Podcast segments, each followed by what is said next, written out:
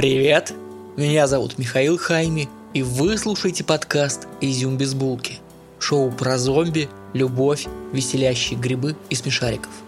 Шутка. На самом деле это документальный подкаст про культуру и историю, который называется «Изюм без булки», потому что это самое вкусное, что можно сделать сыром бабой, выковырять из нее изюм. Подкаст выходит благодаря поддержке моих дорогих подписчиков на Патреоне. Я, наконец, отправил все открытки, они скоро к вам придут. Если вы тоже хотите поддержать подкаст, заходите на сайт безбулки.ру. В конце страницы есть ссылки на Яндекс кошелек или Patreon. Спасибо.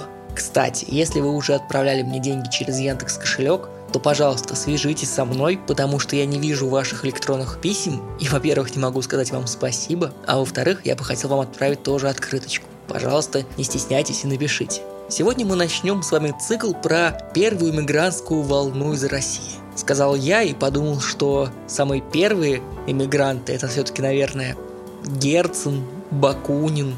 Но мы с вами будем говорить про Вертинского, Тэфи, Зворыкина и Сикорского – это такой странный набор Power Rangers на следующий месяц. Сегодня начинаем с Вертинского.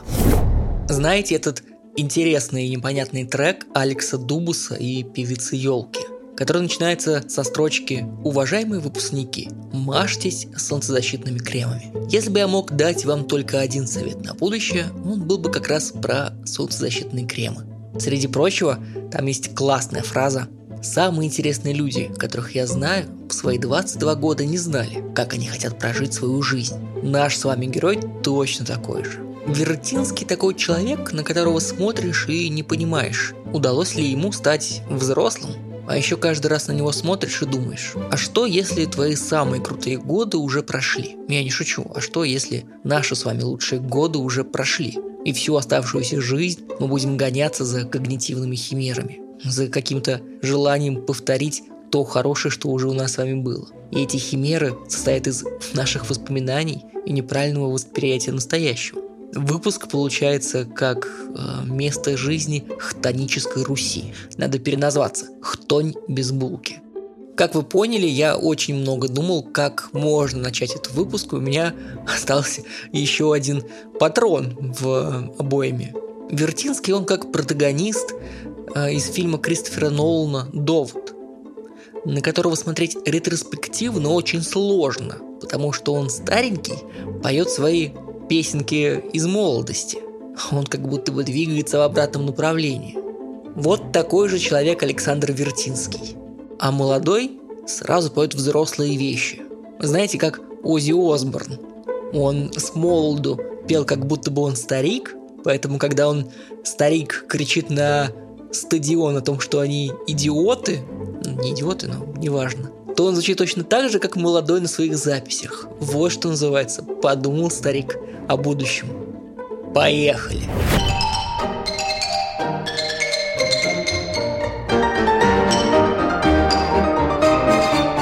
Александр Вертинский родился в Киеве в 1889 году.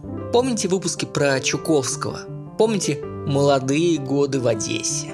У Вертинского молодые годы проходят в Киеве, и не знаю, это, наверное, волшебство Малороссии, но, может быть, просто мне кажется, но Вертинский и Чуковский немного похожи тем, как они начинали. У него очень рано умирают оба родителя, сначала мать, потом отец.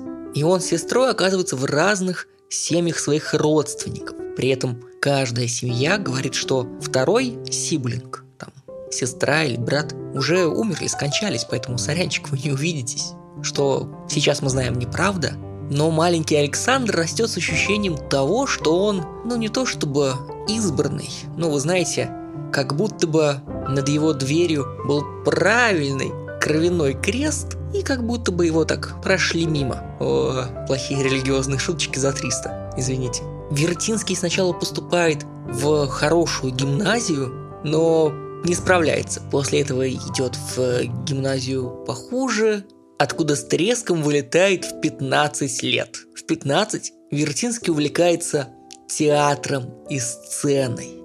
Но только театр и сцена в 1903, 4, 5 году это, простите меня, ТикТок.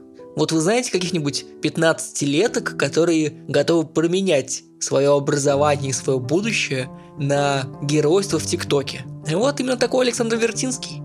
Ну, у него ничего не выходит, у него не получается театр, он же ТикТок. И он пробует себя в литературе. И вот здесь, как молодой Чуковский, Вертинский начинает писать рецензии. Он пишет рецензии на выступления каких-то знаменитых заезжих музыкантов, он пишет рецензии на выставки, он пишет рецензии на литературу. И очень быстро он становится известным. К сожалению, эта известность его не кормит, Поэтому через 10 лет мучений в Киеве 24-летний Вертинский переезжает в Москву. 1913 год. К этому моменту он уже нашел свою сестру, и они вместе переезжают в Москву. Москва совершенно волшебная. В Москве можно делать что угодно. Вертинский находит возможность поставить пьесу Александра Блока, ну и проваливается с ней. В Москве изыскивается возможность познакомиться с Маяковским, но Вертинский не так интересен Маяковскому, как Маяковский Вертинскому. Он пытается поступить в МХТ, Московский художественный театр. Сам Станиславский ему говорит, что вы, дорогой, не говорите букву «Р», поэтому прощайте. Это правда, Вертинский не то чтобы не выговаривает букву «Р», но он ее очень смешно грассирует. Мы это еще с вами сегодня послушаем. Если классический академический театр не подходит для Вертинского, ну, вернее, Вертинский не подходит для него, то для него подходит совершенно новый вид творчества – войны. Я не шучу. Вертинский придумывает короткие номера, он стесняется выходить сам на сцену, потому что до этого у него были очень неприятные опыты с этим. Поэтому вместо него на сцене танцоры, а он стоит буквально на выходе из кулис и объясняет происходящее. Поет маленькую шутейную пародию. И оказывается, это очень популярно. И ему даже платят за его работу супом, потому что в Москве другой работы он найти себе сразу не может. И первые деньги в Москве 25-летний Вертинский зарабатывает смешными песенками. Блин, у меня в 25 уже был ребенок. А Вертинский боится выйти на сцену, чтобы спеть какую-то глупость. Не понимаю. Кроме театральных подмосток, его еще очень интересует возможность стать кинозвездой. Но кино в 1910-х все еще такая странная забава, как опять же таки ТикТок. Поэтому э, роли там смешные, немое кино, в котором Вертинский сидит на стуле и машет руками – этот фрагмент будет на неделе у меня в Инстаграме. Заходите посмотреть. Ищите Михаил Хайми или Изюм без булки в Инстаграме или заходите на сайт безбулки.ру, там есть ссылка. В 1914 году начинается Первая мировая война.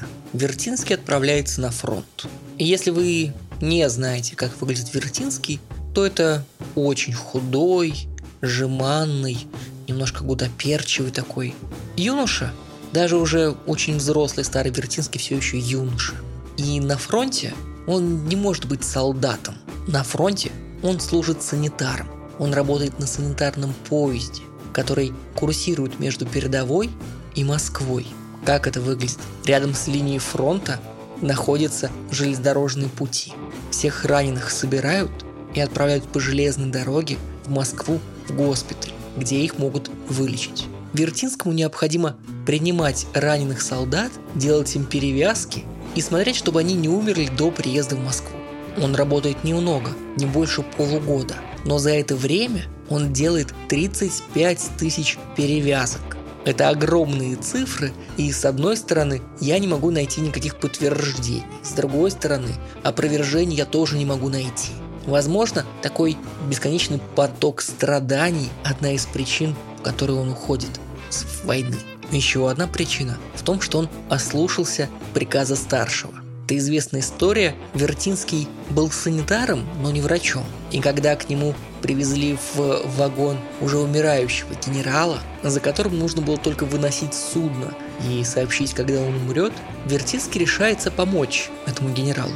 Он без спроса берет длинные щипцы, раздвигает пальцами края раны и достает пинцетом этими длинными щипцами пулю из тела, прижигает рану и его ловят за тем, что он ослушался, но поскольку генерал выжил, Вертинского не придают никакому наказанию. А еще очень важно, что тот образ Пьеро, по которому мы с вами знаем молодого Вертинского, сложился именно на фронте. Как я уже говорил, очень худой Вертинский носит халат единственного доступного размера. Помните Пьеро из Буратино? Вот так вот выглядит Вертинский. Его в шутку называют Пьеро. Он делает из ваты помпоны, которые нашивает себе на халат. И выступает с дурацкими своими песенками перед солдатами. И им очень нравится, они его уже видели, у него нету смущения. И Вертинский таким образом перебарывает свою боязнь сцены. После возвращения в Москву его зовут выступать в госпитале перед ранеными солдатами. И он это делает вместе с Верой Холодной. Вера Холодная – звезда немого кино. Но поскольку немое кино тогда еще не то, о котором мы сейчас с вами думаем, как о Чарли Чаплине, немое кино – это скорее ТикТок. Простите, это скорее Инстаграм. Поэтому Вертинский знакомится с Настей Ивлеевой. Представьте это себе так. Он ей совершенно не интересен, а она ему очень. И поскольку они работают в госпитале в окружении больных, умирающих, песни, которые он ей посвящает, почти звупокойная. Ваши пальцы пахнут ладаном. Вот она. Ваши пальцы пахнут ладаном, а в ресницах спит печаль. Ничего теперь не надо нам, Никого теперь не жаль. И когда весенней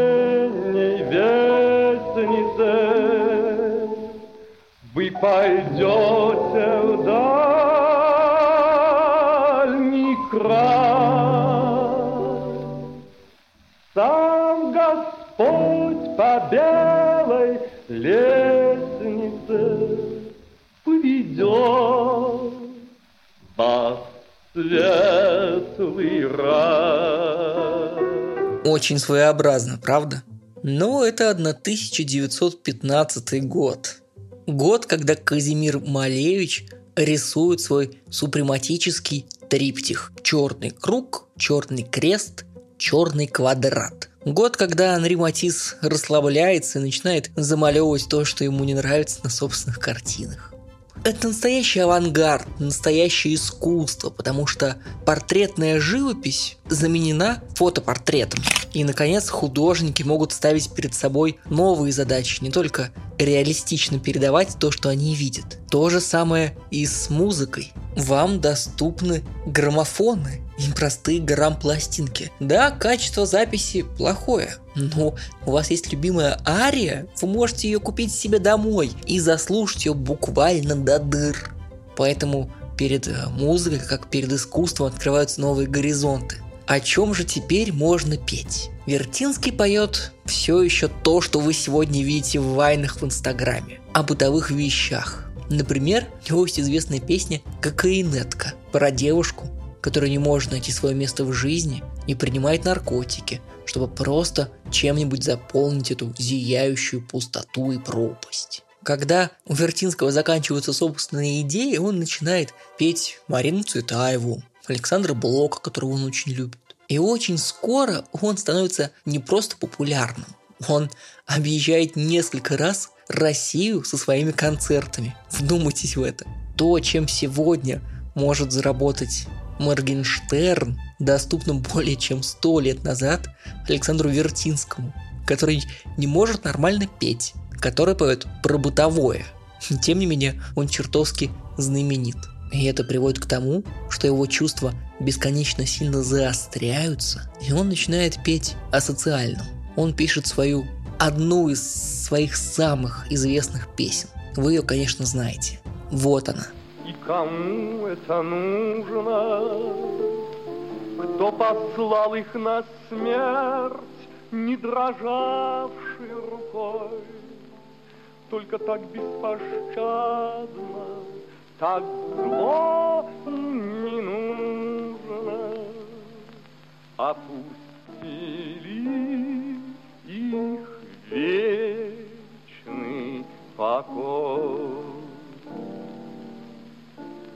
Осторожные зрители Молча кутались в шубы И какая-то женщина С искаженным лицом Целовала покойников Посиневшие губы И швырнула священника обручальным кольцом. Все всегда пишут по-разному, э, в какой момент и для чего Вертинский записал эту песню. Возможно, это было об восстании юнкеров в Москве, с которого началась гражданская война. А возможно, речь идет про бои с петлюровцами в Киеве. В любом случае, Вертинский, который поет совершенно промещанское – прямо мещанское. Он совершенно не интересен новой советской власти. Поэтому он, как и многие, едет на юг. Он бежит буквально за Белой гвардией. Я еще раз вспомню выпуски про Чуковского и Маршака. Там Маршак находится на юге России, где он востребован среди белых. Также и Вертинский, который буквально собирал концертные залы по всей стране, начинает выступать в очень маленьких залах перед одной и той же аудиторией. Он несколько лет скитается по Белому Югу, даже ездит в Украину, чтобы там выступить перед новой публикой, которая его еще не слышала. Этот период характерен тем, что Вертинский наконец снял этот дурацкий белый халат. Он приоделся, как это мочит Барни Стинсон. Простите, это все еще шуточки за 300.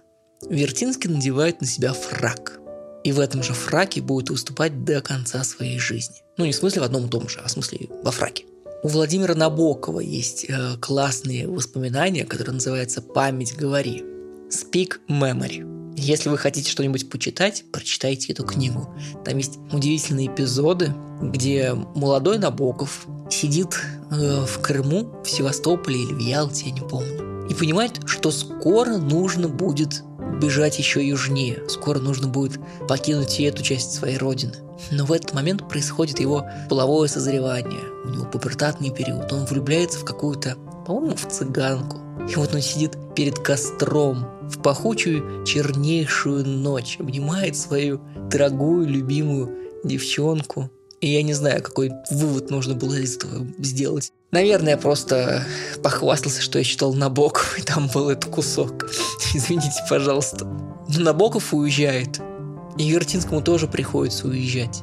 Он перебирается в Константинополь, где русских людей еще меньше. И делать в Константинополе ему совершенно нечего. Константинополь – это Стамбул, Турция. Буквально недавно Греция получила свою независимость. Об этом было очень много в выпусках цикла номер два про археологию, про Генриха Шлимана, и в цикле номер три «Странные любови» про Аристотеля Анасиса. Но, в общем, очень молодая Греция, как страна, э, не очень щепетильно относится к документам. И Вертинскому удается купить себе паспорт. Он становится Александром Вертидисом. Только ему намекают, что э, паспорт э, совершенно нормальный, рабочий, можно куда угодно с ним ну, кроме как в Грецию. Потому что э, в Греции проверить, что там подложный номер, и тебя как бы немножко в таком непонятном и подвешенном состоянии Вертинский проводит несколько лет. Он э, ездит на гастроли в Румынию. Господи, в Румынию, ребят. Вы можете себе представить, что, я не знаю, Рома-зверь. Вот Рома Зверь отлично подходит для сравнения с Вертинским, потому что он пел то, что было популярно у каких-то там Э, Янга Далтов, да, не знаю, как правильно характеризовать. В общем, все эти районы кварталы, прошло лет 20, и я думаю, что Рома Зверь все еще поет районы кварталы. Но только мне кажется, что он еще не э, дошел до уровня Румынии, а вот Вертинский дошел. Он ездит в Румынию, он ездит в Польшу. И это не та послевоенная Польша, которую мы с вами знаем. Это та Польша, которая очень сильно ненавидит Россию. Хотя и сейчас, наверное, тоже не очень любит. Но, в общем, это Польша, в которой Вертинский пытается давать свои русскоязычные концерты. И в Польше он влюбляется в девушку. Девушка по имени Рахиль Потоцкая становится Рахилью Вертидис. Вертинский понимает, что он застрял. Коготок увяз, всей птички пропасть. Я превращаюсь в Парфенова, знаете. Это какой-то неловкий момент, извините. Ну, в общем, у Вертинского проблема, он бы хотел вернуться обратно домой, в, ну, уже в РСФСР, потому что Российская империя на этот момент уже как бы кончилась. Его не пускают. Он не знает, что ему делать.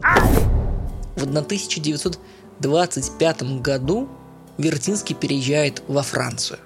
Франция – это, наверное, лучшее место, где вы можете э, жить, будучи белым иммигрантом. Во-первых, это континент, не Англия. Климат немножко полегче. Во-вторых, там буквально есть все. Князья Романовы, Чарли Чаплин, Марлен Дитрих, Грета Гарбо, Шаляпин и многие, многие другие. Вертинский выступает перед ними всеми. Он пишет свои новые, хорошие, известные, знаменитые песни.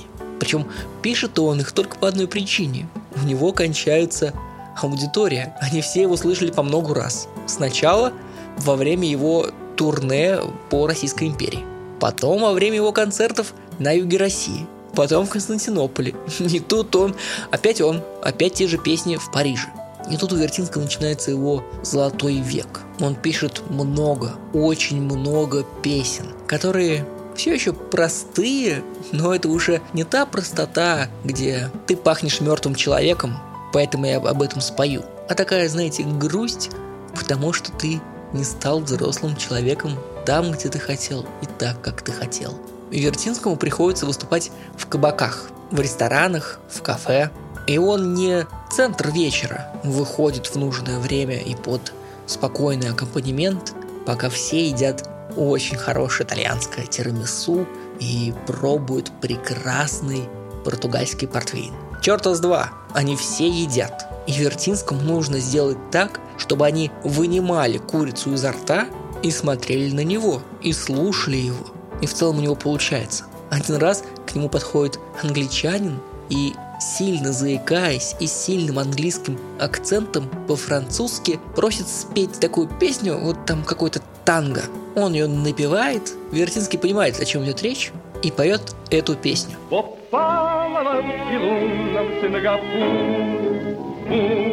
Когда под ветром ловится банан, Вы греете всю ночь на желтой шкуре Под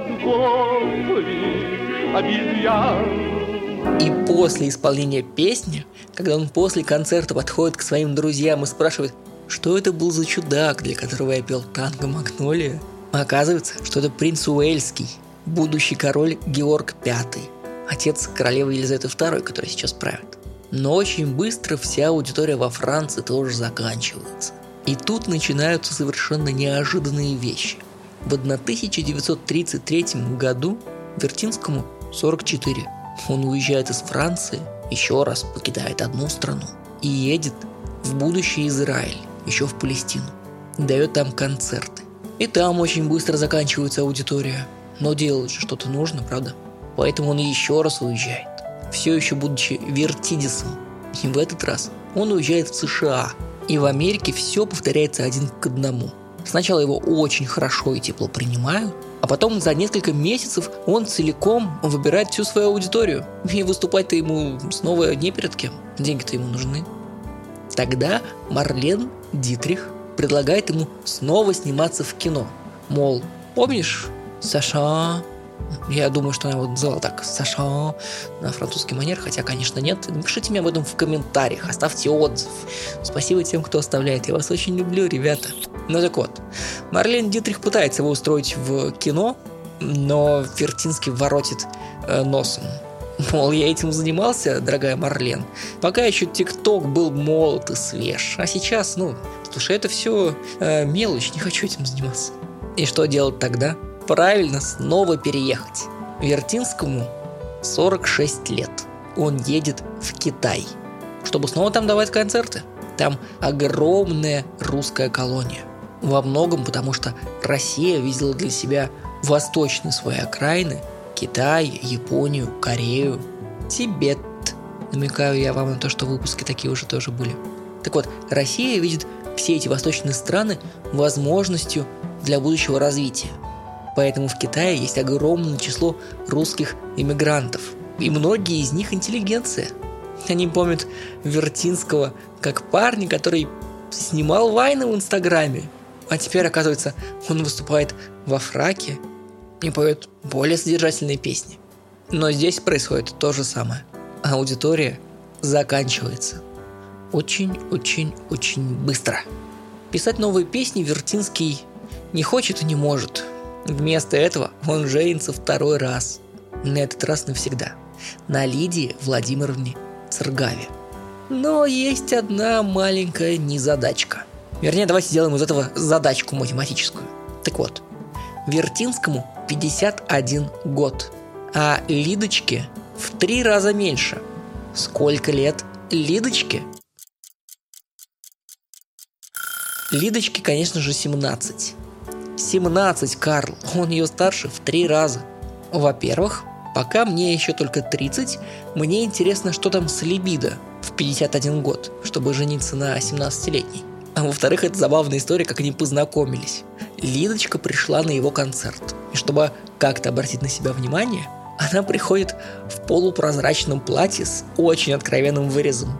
Ну, конечно, он ее замечает. Конечно, он влюбляется. И мне кажется, что все, кто говорят про влюбленность в, про, в довоенное время, всегда говорят про похоть. Такие старушки около подъезда, которые кричат вам вслед, что вы шальная императрица, а у самих в ваши года было уже по 20 детей. Ну вот, чтобы как-то прокормить свою новую семью, Вертинский начинает давать концерты вообще везде. Ну, то есть, буквально, у вас шаурмячная? А, я готов. А, у вас здесь э, лапша? Я готов. Денег не хватает катастрофически. И что можно сделать в этой ситуации? Открыть ресторан. Смотрели новое интервью э, Дудя с Моргенштерном? Там Моргенштерн открыл свой э, первый, новый, единственный ресторан. Если проводить аналогию с Вертинским, то скоро Моргенштерн объявит себя банкротом. Ну так вот, у Вертинского не получается ресторанный бизнес. Он всех своих гостей поет бесплатно. Потому что он видел такое в Париже, во Франции. Но только вместо того, чтобы попозже прислать счет за бесплатное, он немножко стесняется и сдает в ломбард вообще все, что у них есть. Он сдает в ломбард свой фраг для выступлений. И перед каждыми выступлениями он стучится к соседям, просит занять немножко денег, выкупает свой фраг, идет отрабатывать концерт, собирает, не стесняясь, с публики на чай, возвращает фраг в ломбард, а потом возвращает соседу свой маленький долг. Но так жить, конечно, нельзя. И Вертинский снова пускается в путешествие. У него даже есть про это песня. Очень удобно, вы знаете. Вот она. Дорогой длинною и ночью лунною И с песней той, что долетит взгляд И с той старинною, с той семиструнною Что по ночам так мучила меня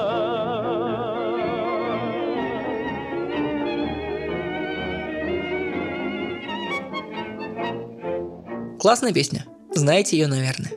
Это цыганский романс, который Вертинский переработал немножко для себя. И именно эта версия стала очень известна.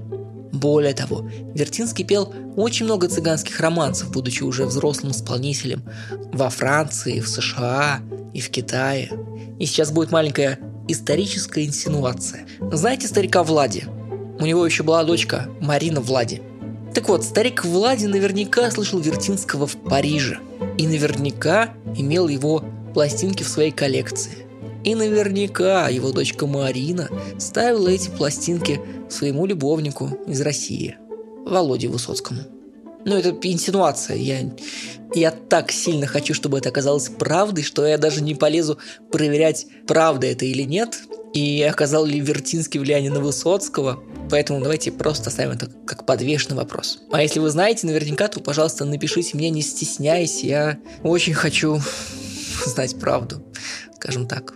В 1943 году Вертинский вместе с женой и трехмесячной дочерью Марианой переезжает в Москву. И это очень странный момент, потому что покидая Россию, Вертинский молодой исполнитель довольно пошлых песен. Ну, то есть, это не, не знаю, не Шаляпин, ребят. Это буквально Моргенштерн. Он уезжал, когда ему было 30, а возвращается 54-летним. Помните начало выпуска про Хтонь и про то, может быть, такое, что твои золотые годы уже прошли. Вот когда вам 54. Вы сделали кругосветное путешествие, сами того не хотя. У вас на руках трехмесячная дочь, и вы приезжаете в Россию, где уже никто не говорит так, как говорите вы. Можно ли считать, что вы в проигрыше? Ведь даже когда Одиссей возвращается домой на Итаку, его ждет Пенелопа, а этот Одиссей возвращается со своей Пенелопой. Есть классная байка, она неправда, но это забавная байка. Она высмеивает э, жеманство и такое э, легкое, опять же таки, мещанство Вертинского. Он возвращается в Россию, спускается с поезда на перрон, ставит чемоданчик на землю. «Здравствуй, Родина! Я тебя не узнаю!»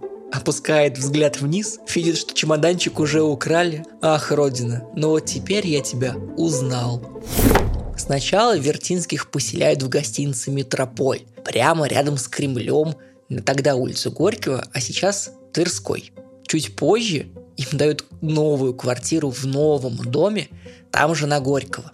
Вертинский, который самостоятельно объехал весь земной шар, выступая перед всеми русскоязычными людьми, представляет собой блогера-миллионника. Ну, то есть представьте, будто бы у него есть, извините, ТикТок. Ладно, представьте, что у него есть Инстаграм, и там 4 миллиона подписчиков, живых, без гивов.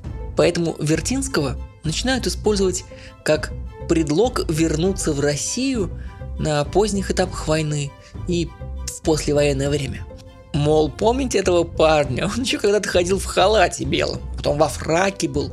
Посмотрите, на нем прекрасный коричневого цвета костюм «тройка». В Советском Союзе нормально, возвращайтесь. И Вертинский берется за эту работу. Он говорит, что в Советском Союзе жить хорошо. Вертинскому, правда, неплохо живется в Советском Союзе. Он может давать концерты. Не такие, как в дореволюционной России. И вовсе не такие, как в Париже, где он выступал перед королем Англии будущим. Не такие, как в США и не такие, как в Китае, а другие. Он ездит по культурным центрам. Какой-нибудь культурный центр железнодорожника города Саратов. Не бог весь что, но Вертинского, оказывается, помнят. Все эти 25 лет, что его не было на родине, его песни и слушали, и исполняли. Ну, во-первых, насчет исполнения. У него был настолько запоминающийся образ клоуна Пьеро, что после того, как Вертинский уехал, многие заполнили эту нишу, выступая с похожими песенками в похожем гриме. В Париже он выпускал большое количество альбомов. И эти альбомы тайным образом попадали в Советский Союз. Это еще такие старые пластинки, знаете, очень толстые, такими, которыми Зена, королева воинов, может убить семерых все песенки на этих альбомах, они опять же таки, извините, мещанские. Поэтому, когда Вертинский возвращается с репертуаром в 130 песен, ему разрешают исполнять только 30 и не больше. Более того, он почти не выступает в Москве и Ленинграде. Ему дают только второсортные залы в маленьких городах. И все равно он всегда выступает с аншлагами. И здесь очень важно вспомнить пианиста, под чей аккомпанемент он выступал. Михаил Борисович Брохис. Михаил Борисович практически неизвестен. К сожалению, он уже умер. Но это тот человек, который не мог себя найти в Советском Союзе, пока не, там не появился Вертинский. И оказалось, что они на двоих думают совершенно одинаково. Фривольно и очень легко. Поэтому, если у вас есть какая-нибудь советская запись Вертинского, пожалуйста, проверьте кто там музыкант. Если это Брохис, просто подумайте о нем, потому что с каждым годом все меньше и меньше людей его знают. Кроме того, чтобы выступать с концертами, Вертинскому не то чтобы разрешают, но у него получается встречаться со своими друзьями. У них большая квартира на Горьковской, на Тверской, чего он никогда не мог себе представить, будучи молодым артистом. Если молодой Вертинский выступал среди богемы, такой настоящий, которая живет в подвалах, но зато читала последних футуристов, которая не ела уже три дня. Но зато у них есть сигареты. Согласен, очень странные приоритеты. Но именно с такой богемой он старается дружить по возвращению в Россию. Актеры Московского художественного академического театра Качалов, Грибов, Станицын, которых он развлекает рассказами, как он не смог пройти пробу у Станиславского. Или как они вместе с Гретой Гарбо напивались в Париже. А еще Вертинскому удается сыграть в кино. Он играет роли второго плана эпизодические и всегда играет негодяев и злодеев. Он играет совершенно неприятного Дожа Венеции. Кусочек из этого фильма тоже будет в Инстаграме. Он играет в 61 год, ему дают сталинскую премию второй степени. Это 1951 год, и Сталин все еще жив. И это непонятный шаг. Он настолько хорош, что он достоин сталинской премии, даже когда он поет свои ужасные мещанские вещи, когда он играет всех этих негодяев, он все еще так хорош? Или это такой плевок? Ты достоин только второго места, парень. И Вертинский ужасно переживает. Хорош ли он? Прошли ли его золотые годы? А если прошли, то когда? Ведь таких больших залов он в жизни своей не собирал. Да, Саратов, но, но зато солдат. Да, Уфа, но трижды выходил на бис. И они говорили по-русски, и они не ели в этот момент. И они были так рады его видеть. Но он постепенно угасает. После сталинской премии стало много проще выступать в больших городах. В 1957 году в возрасте 68 лет он выступает в Ленинграде. После концерта идет в Асторию, где умирает. И если вы пытаетесь вспомнить, кто еще умер в Астории, то это, ребят, Есенин. И если вы, находясь в Петербурге, подумайте, а, это же та самая настоящая Астория. Нет, ее перестроили в нулевых, поэтому это не та же самая Астория.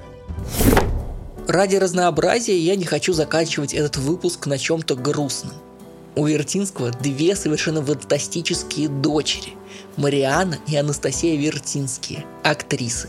Они обе с очень раннего возраста выступали в театре и снимались в кино. А еще забавно, что они э, примерно в одно время встречались с, другу, с другими известными кинобратьями – с Андроном Кончаловским и с Никитой Михалковым. Более того, Анастасия Вертинская, которая чуть больше играла в кино, и вы ее видели в «Человеке-амфибии». Вы же видели «Человека-амфибию», правда? Так вот, Анастасия Вертинская была даже замужем за Никитой Михалковым. Много лет назад на «Серебряном дожде» была фантастическая передача «Отцы и дети», которую вели Михаил Козырев и Фёкла Толстая. Во-первых, если мне не изменяет память, передача длилась аж два часа. Это какой-то очень длинный формат для радиопередачи. А во-вторых, они приглашали очень известных э, людей с э, искусства и какой-то просто общей интеллигенции и задавали вопросы про их детство. Архив передачи все еще доступен на сайте silver.ru. Я вам очень рекомендую. А сейчас я вам зачитаю э, небольшой отрывок воспоминаний Вертинской Анастасии про своего отца – это большой отрывок, и я его прочитаю с небольшими купюрами. Я только помню тот момент, когда он нас отправил в пионерский лагерь. А он, сидит за столом и, внимательно глядя на нас, сказал моей маме, «Дорогая, у меня такое впечатление, что мы воспитываем их не как советских граждан». И вот нас отправили. Нам собрали два чемодана.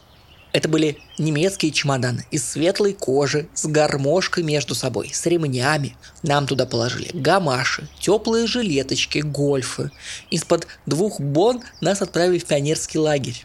Ничего не помню, кроме голода и кроме того, что вот я стояла на пионерской линейке и думала, написал бы он вот эти вот «Взвейтесь кострами синей ночи», я бы сейчас так гордилась. А что он написал? Про клоунов, балерин, тьфу ты. И вот мы приехали обратно из этого лагеря. На двоих у нас уже был один фибровый чемодан, и в нем было всего два предмета. Один принадлежал мне, другой – сестре Марианне. Ей принадлежала такая застиранная голубая майка, где было вышито «Коля К». А мне принадлежали такие сатиновые шаровары, черные, на которых было вышито «Четвертый отряд». Больше там ничего не было. Мы ввалились в дом, жутко ругаясь матом. В доме стоял папа, празднично одетый в чистой рубашке, пахнущей лавандой. Мама, празднично одетая бабушка, пахла вкусной едой. Мы не сказали ни здрасте, ни как мы соскучились. Вместо этого сказали «Ну что стоите, как обосравшийся отряд?» Мы ввалились на кухню, приподняли кастрюлю, сожрали все котлеты, икнули, пукнули, рыгнули. Папа замер. Как глава этого обосравшегося отряда, он молча прошел к себе в кабинет. За ним вошла мама. Они прикрыли дверь, и дальше было слышно, как он что-то говорит своим тихим голосом. Она всхлипывает. Бабушка, увидев, что мы чешемся со страшной силой, увидела страшных лагерных вшей, ползущих по пробору. Нас намазали керосином, завернули голову полотенцем, но все было бесполезно. Лагерные вши ползли той же дорогой. Тогда нас наклонили над ванной, побрили на и сожгли волосы. И отправили обратно с двумя боннами в Гагры.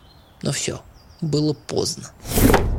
И вам могло показаться, будто бы я риторически спрашивал весь выпуск. Мол, как понять, что прошло твое время? А прошло ли оно у Вертинского? Так вот, ни хрена не прошло. Послушайте эту песенку. У меня завелись ангелята, Завелись среди белого дня. Все, над чем я смеялся когда-то, Все теперь восхищает меня. Жил я шумно и весело, каюсь, Но жена все к рукам прибрала. Совершенно со мной не считаясь, Мне двух дочек она родила. Это очень взрослый Вертинский. При этом он и сочиняет, и поет так, как будто бы не было этого непонятного отъезда из России. Как будто он просто сделал маленький концертный тур, вернулся, а здесь, посмотрите, а, детки, ой, милые, и начинает им петь. Но разве может такое сделать человек, у которого уже все? А во-вторых, несмотря на то, что он не собрал большой кремлевский дворец, несмотря на то, что он больше никогда не выступал перед королевскими особами, Вертинский всегда был популярен. Были популярны его жеманные песенки из 30-х на этих толстенных виниловых пластинках.